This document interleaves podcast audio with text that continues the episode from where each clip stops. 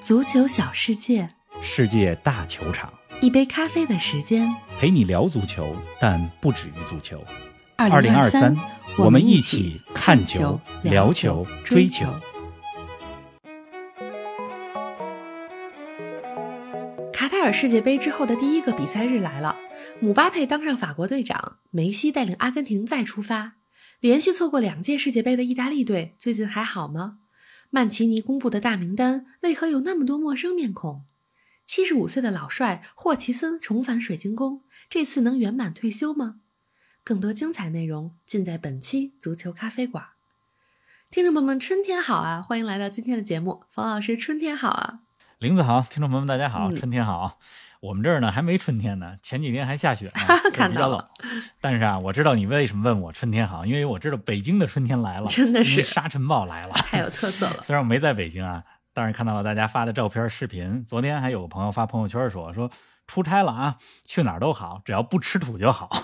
哎，真的是，我呢，我和玲子，我们都是小时候在北京长大。是的我小时候呢，就是我们踢球，哎，一边踢球一边沙尘暴就来了啊上吃的呢学满嘴的都是沙子。 但即使是那样，现在回想起来也觉得那时候那会时光呢特别快乐，是的，是吧上下是个学还非常难忘的经历。，对，上下学还带着纱巾回家，都是沙子，先洗头洗 脸。 还有纱巾这么个东嗯西。那么哪个地方呢？其实都有哪个地方的特色，没错啊。这个好的天儿呢，不好的天儿呢都有。比如去年的时候，我在卡塔尔，有一天呢，就是我坐着这个出租车，下雨了。嗯当时我记得是十二月十九号，就是决赛之后的一天。那嗯，司机呢就跟我说说下雨了，这儿一年都没下雨。呵，我当时就想啊，我这人呢虽然不喜欢下雨，但是你要让我一年不见雨水，这个好像也有点不太习也惯。不行。反正扯远了啊，这个天气事儿咱没法儿左右，也没法儿聊，咱们呢还是聊球吧。 嗯，这周啊是国际比赛日，方老师，你最关注哪场球啊？我还没考虑这个问题呢，因为我的嗯思绪还停留在上周 末。还没上周过末去是德比周末，是吧？是俱乐部足球欧洲五大联赛的超级剧周末。嗯场内场外呢都发生了很多的事情。周一的咱们节目呢也说了，呃，西班牙国家德比，巴萨绝杀皇马，还说了孔蒂的发布会，还听了是他他那个意大利的 英语。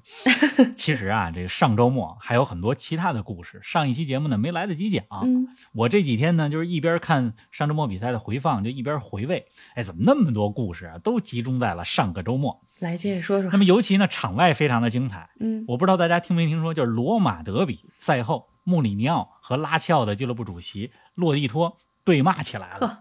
这个拉齐奥主席说：“你看什么呢你？”当然，这个你看什么中间插了一句脏字儿啊，我就不在这儿说了，没法说。然后这个穆里尼奥说：“你看什么呢？”然后拉齐奥的俱乐部主席说：“说我是俱乐部的主席，你在这儿干嘛呢？你这场比赛你本来就不应该进场指挥。别忘了，虽然咱们同在同一个球场里边踢球，但是你们今儿是客场，我们拉齐奥是主场， 就给骂起来了。哎，真是。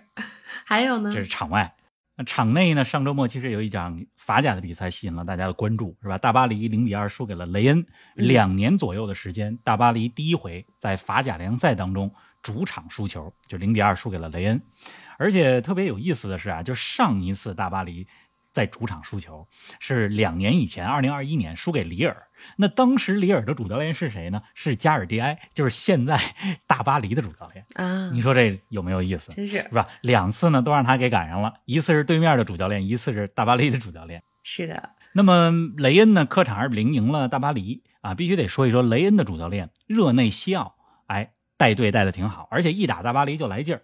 他带队呢打大巴黎啊，法甲比赛当中踢了十二场，赢了六场，就是嗯胜率百分之五十，相当可以了。可以了。嗯这个热内西奥啊，还有之前咱们说这个本菲卡，本菲卡的主教练施密特，是吧？热内西奥和施密特，这都是在咱们北京国安当过主教练的，啊，还从真是。中超是吧？回去了欧洲，在欧洲人家干的是风生水起。嗯，你看这个在咱们国安啊历练过的，在咱们中超历练过的就是不一样，尤其是经历过沙尘暴洗礼的，就是不一样。那必须的，沙子可不是白吃的。哎，说完了上周末的故事啊，咱们来展望一下未来几天的比赛。北京时间周五凌晨有一场重头戏，意大利对阵英格兰。方老师，我怎么感觉最近这一两年，意大利和英格兰老能遇上啊？人家有缘呗，是吧？今天晚上，明天凌晨，意大利对英格兰。那么，二零二一年的欧洲杯决赛，大家肯定还记得，当时意大利点球赢了英格兰。是咱们说了一句话嘛，就是足球没有回家，而是去了罗马。是的，英格兰呢，当年错失欧洲杯的冠军。去年二零二二年，就是欧国联比赛当中，两个队又分在一个组，踢了两场比赛。英格兰主场零比零战平了意大利，客场输了一个零比一。嗯，然后英格兰从欧国联当中好像还从 A 级降级了，是吧？那么如今呢，今天晚上这场球，两个队打的是什么呢？是欧洲杯预选赛，又碰到一块儿去了。是啊，你就说吧，这时间过得多快，仿佛上届欧洲杯决赛还在昨天，而马上又要开始二零二四年嗯太德快国了欧洲杯的预选赛了。说到时间啊，嗯你猜啊，就是一年前的此时，就是一年前的三月二十三号、二十四号、二十五号，就这几天吧。啊你猜是什么时候、什么日子？啊当时也是国际比赛日吧？难道是意大利无缘世界杯？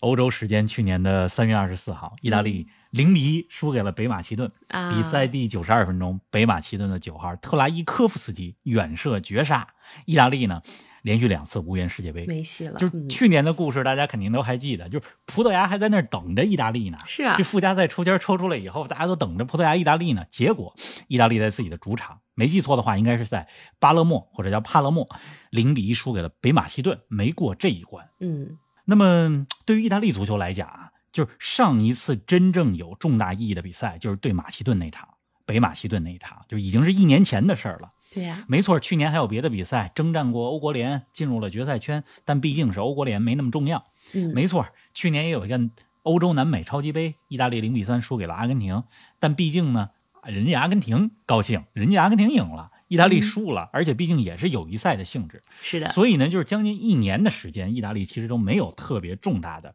比赛了。没错我呢挺想念意大利队的啊，不知道很多球迷是不是有同感？肯定是这样。那么前几天的时间啊，就是意大利的主教练曼奇尼公布了这次集训的三十人大名单。这大名单一出来一看，里边好多陌生的面孔。好多人不认识、是吧？啊，你看其他世界强队的名单，英格兰啊、法国呀、德国呀、葡萄牙，你扫一遍，是不是大部分人咱们都耳熟能详？是的，是的，但是你看这意大利的名单啊，即使是密切关注国际足坛的球迷，都不一定能认全。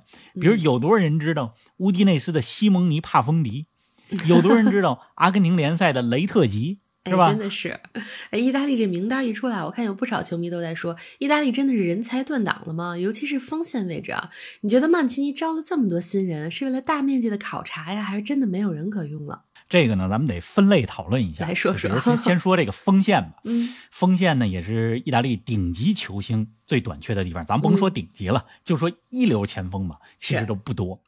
咱们来看一看啊，就是细数一下曼奇尼这次招入的前锋：贝拉尔迪、嗯，费德里科·基耶萨这两位呢，都是欧洲杯冠军队的成员，二零二一年是吧？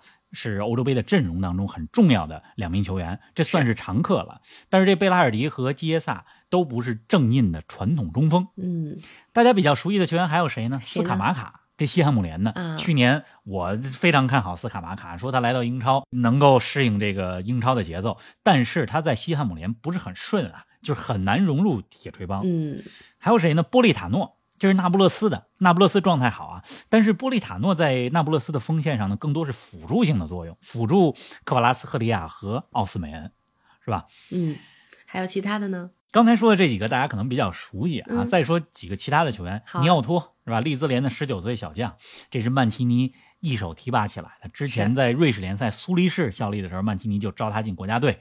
格里弗，这是德甲弗赖堡的前锋，对吧？如果就是刚才说的这些，大家多少程度上都有一定了解的话，那么接下来的这两位就了解的人就非常之少了。嗯，一位呢是这个雷特吉，呃，雷特吉来自于阿根廷联赛的蒂格雷这支球队，他呢啊二十四岁了，过去十二个月在阿根廷联赛当中，还有各种赛事当中进了二十八个球，就是他本身啊其实是阿根廷人，那么因为祖父有意大利有的血点意大利缘，血统，嗯，哎，所以这么着呢，就是给抢过来了，可以说意大利给人家招过来了，因为阿根廷不一定需要他呀，阿根廷的锋线上有多少人呢？ 是吧？除了这个雷特吉，还有谁呢？还有十七岁的帕丰迪，嗯就是帕丰迪来自于乌迪内斯，他这一赛季在意甲联赛当中一共只出场了九分钟的时间。呵，这当然，你可以说曼奇尼看中的是他的潜力了，因为之前曼奇尼招这个扎尼奥洛的时候，扎尼奥洛在意甲也没有表现。就是你这么一数，刚才咱们这么一捋，就知道意大利锋线是什么情况了。就是你说有没有考察新人的目的呢？可能也有范围很大，考察考察范围广了，但是根本原因是没什么人可用了是，是伊莫比莱伤了，是吧？但是就一流前锋屈指可数，就是才被迫扩大选材范围，我觉得是被动的。嗯，哎呀，突然想到了巴洛特利啊，巴洛特利嗯在瑞士踢球呢，啊，嗯西庸队。这赛季呢，巴洛特利在瑞士进了五个球，就联赛当嗯中，而且最近呢，人家还佩戴上了队长的袖标，在西是啊庸队。呃，马里奥同学今年都三十三岁了，今年夏天吧就三十三岁了，就回意大利国家队不太可能。虽然我们经常想到他，嗯，确实。您正在收听的是《足球咖啡馆》，一杯咖啡的时间陪你聊足球，但不止于足球。我们是一档观点独立、内容原创的播客。您对我们最大的支持就是将足咖分享给更多的朋友，同时欢迎订阅我们的 V 加计划。微博搜索“足球咖啡馆”，成为 V 加订阅会员，自享五大专属福利，加入粉丝群与冯老师聊球，云喝一杯新鲜调制的零子咖啡，观看来自比赛现场的专属视频，参与直播互动，还有机会对话世界知名俱乐部。二零二三，我们一起看球、聊球、追球。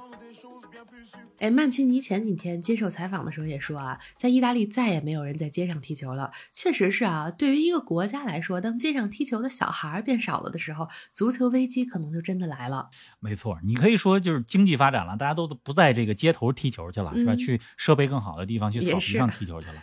但是呢，就是足球，它是作为世界第一运动，是一个非常接地气儿的体育项目。嗯，就是你得吃点土，对吧？ 刚才咱们说到这沙尘暴， 你得吃点土，是你得在街上踢球的人多了，你足球才能发展的好。嗯没有人在街上踢球，这是非常令人担忧的现象。之前咱们说到中国足球的时候，嗯也说到这一点了。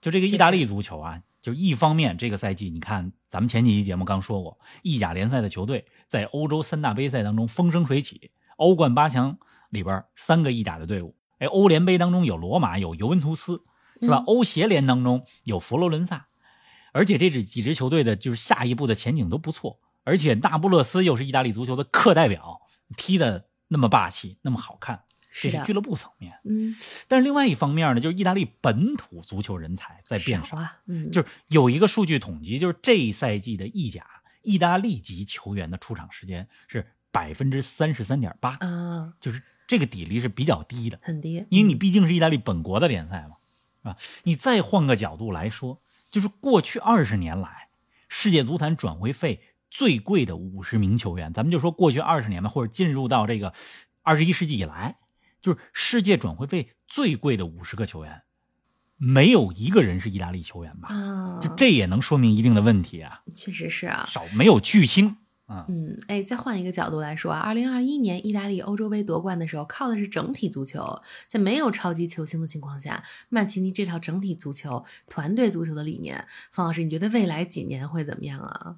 当然，刚才咱们说的有点悲观啊，就是嗯也不用那么悲观嘛，因为刚才毕竟只是说锋线，意大利中后场还是很可以的。是啊，但是整体足球吧，就是毕竟它是由十一名个体组成的，就大部分位置上你得有一流的球员得有才能好把的这队呢给撑起来。是，我呢，就是对曼奇尼本人还是有信心的，尤其呢他在培养和使用年轻队员这一块儿，尼奥托呀、斯卡尔维尼啊，这都是非常有潜力的球员。而且现在意大利阵容当中有经验的球员，还能够再踢几年、三四年没有问题。若日尼奥、维拉蒂、蒂洛伦索、斯皮纳佐拉，中生代的球员，像多纳鲁马啊、巴雷拉、佩西纳，这都有欧洲杯夺冠的经验。嗯同时在战术方面呢，就意大利已经意识到了，去年的时候就意识到了，二零二一年在欧洲杯用的那套四三三的阵型不行了，得嗯变招了。换换所以你看，去年九月份的时候，意大利已经变成了三五二的阵型，而且靠着这套阵型战术打进了欧国联的决赛。是，反正就是再怎么怎么说吧，就是下届二零二六年世界杯，意大利应该能进去 了吧？就是世界杯的球队数从三十二支增加到了四十八支 啊。但是这话呢，就是不好说呢咱也别说太早， 是别说太早。为什么呢？就是你甭看增加了十六支，但是欧洲只增加了三个名额，从十三个到十六个，所以嗯咱们这话不要太早说。到时候看反正看，二零二四年欧洲杯，我觉得进决赛圈没什么问题吧。嗯而且进了欧洲杯，意大利应该还是八强的水平。那么大家听到这期节目的时候呢，就如果您是周五或者之后听的这期节目，意大利和英格兰比赛已经踢完了，你应该比我们有更多的信息、更多的分析。是的，哎，本周的欧洲杯预选赛还有另一场强强对话，法国对荷兰，姆主席带上队长袖标啊，想想就很神气啊。洛里从国家队退役之后，谁当队长？无非就两个人选呗，姆巴佩或者格列兹曼。是，后来呢，德尚宣布姆巴佩正队长，格列兹曼副队长。嗯姆巴佩今年二十四岁，已经创造了无数的记录，经历了两届世界杯决赛。嗯，如果未来啊，在国家队不犯什么错误的话，这队长应该能当个十年，啊差不多。看看母队长怎么样。嗯，法国队、荷兰是吧？这这两个队呢，都是卡塔尔世界杯上被阿根廷点球击败的球队 凑到一块儿去了。是，那么，欧洲杯预选赛是每个小组前两名直接出线。就是大家都说啊，这组法国、荷兰没问题，但是荷兰足球我可太了解了，就预选赛经常出问题。嗯，这一组还有爱尔兰和希腊，不可小视这两个对手。是啊，哎，今年欧洲杯预选赛的分组啊，你觉得有什么死亡之组吗？或者说哪支传统强队可能落马呢？这二十四个决赛圈球队啊，这对于一流强队来说，想不进去都难，嗯是吧？整个欧洲踢选赛的五十多个队，你二十四个队进入决赛圈，是吧？而且你即使没能成为预选赛二十个直接出线的球队，还有通过这个欧国联进入附加赛的机会。是，我觉得大家可以关注一下 A 组吧，就是西班牙所在的 A 组，因为同组呢有挪威、苏格兰啊、格鲁吉亚。啊，这个个挪威啊，有哈兰德和厄德高，确实，这是英超两位状态最火热的球员啊。嗯那么苏格兰这几年实力不俗，而格鲁吉亚这一组的格鲁吉亚虽然从没进入过欧洲杯的正赛，但是他们有谁呢？克球王嗯科瓦拉斯赫利亚，而且门将马马尔达什维利，这也是瓦伦西亚的主力门将。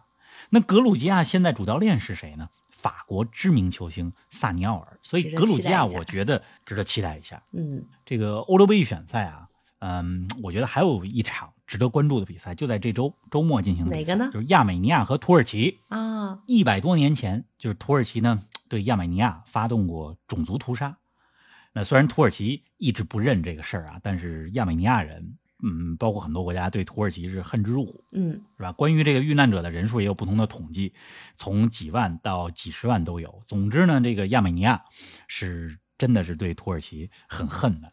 嗯，那么正是因为两国之间的这个关系吧，就这场比赛呢也是备受瞩目。确亚实美尼亚对土耳其，反正希望这个比赛吧和平进行。希望是啊，哎，这周除了欧洲杯预选赛啊，还有一些国际友谊赛。世界杯冠军阿根廷队将在布宜诺斯艾利斯迎战巴拿马。如果梅西本场进球的话，将迎来职业生涯的第八百球。梅西的俱乐部进球数七百零一，国家队进球数九十八，加起来七百九十九。我看有人统计说，如果进一个球，总进球数来到八百；进两个球，国家队进球数来到一百；进三个球，职业生涯第五十七个帽子戏法。你看啊这个，你刚像你刚才所说的，就是梅西进几个球，打破什么样的记录，人家都给算好了。是啊， 那么前几天还有一个视频，就是就是梅西呢在阿根廷吃饭，球迷们都拿着手机在餐厅门口等着呢。啊，就梅西出来，虽然左边、右边、前面、后边都有保安，但是有球迷还是摸到了梅西的头，非常是啊开心。嗯就是神一般的存在在阿根嗯廷。那么阿根廷两场友谊赛是吧？先对巴拿马，然后呢对库拉索，是啊两个对手实力都不是很强，可以让梅西呢刷刷记录。其实还有一些其他关注的友谊赛啊，比如说日本和韩国这周呢在友谊赛当中要交替对阵两支南美的强队，就乌拉嗯圭和哥伦比亚。啊，反正好久不见哥伦比亚队了，是啊也挺想念他们，嗯也没进世界杯嘛，是吧？当然不要忘了咱们自己家的国足，啊，国足在哪儿呢？在新西兰。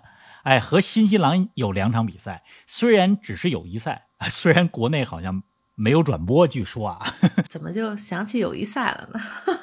哎，国足的比赛咱们还是得关注。嗯，对，就我就不知道为什么安排和新西兰进行友谊赛啊，就是有是啊也有一种说法说，为了二零二六年世界杯的时候，如果打洲际附加赛，咱们有可能打新西兰。啊就我觉得这事儿呢，就是想的挺远，就咱们距离洲际附加赛这件事情啊，还有距离有一定的距离。嗯，哎总之呢，既然是国足比赛啊，咱们呢就是没转播，国内没转播，咱们也得关注。嗯毕竟呢，这国足呢，嗯，也一年吧，一年没有正式比赛了。就去是年东亚杯，我觉得不算国际 A 级比赛吧，对吧？那再上一次的正式比赛，就是国际 A 级比赛，应该是去年三月二十九号客场零比二输给阿曼的十二强赛最后一场比赛吧。是的。关注一下国足吧。好的，我们都关注一下啊。哎，国家队层面的话题啊，咱们今儿说差不多了。方老师，俱乐部层面的事儿，咱们今天有什么要聊的吗？说几句霍奇森霍太公吧，嗯这个七十五岁的霍太公又出山了，出任水晶宫的主教练。呵，水晶宫呢，上周炒掉了维埃拉啊，维埃拉是法国知名中场，在水晶宫执教了一一个多赛季，将近两年。上赛季呢，带队踢出了一些漂亮的足球，但是这是赛季，尤其最近战绩不佳，就二零二三年以来，十二场英超五平七负，没赢过球。就你甭看他们现在在英超排第十二，但是距离最后一名这南安普敦只差四分了。就是为了能保级，就赶紧换教练。嗯，那这个霍奇森呢，就本来都要退休了，是吧？已经退休了，又回到老东家来救火，是啊，因为没有谁比他更熟悉水晶宫了。那么水晶宫作为一支南伦敦的地区俱乐部，连续十个赛季在英超已经很神奇了。那球队各方面的配置，像预算啊，像各方面的设施啊，球员的工资啊等等，这已经是英超级别了。嗯，所以要降到英冠，对球队来讲影影响会很大。确实。那么要竭尽全力留在英超，就把这个老教练呢给请回来了。嗯这霍奇森的执教生涯很神奇是啊的，就是从一九七六年到今天，当教练就是当了快半个世纪的教嗯，真练，的是，就执教过二十多支球队。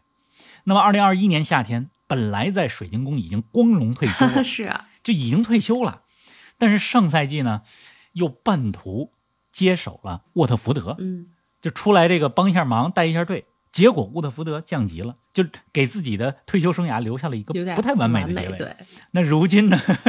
如今回到水晶宫，如果这赛季能带着水晶宫保级，哎，那这回可以可说以是完美完美退退休休了是了。啊，嗯，祝霍太公好运吧。嗯，祝他好运。未来几天的国际比赛日啊，希望大家好好享受比赛。咱们下期节目见。周末愉快，下期见。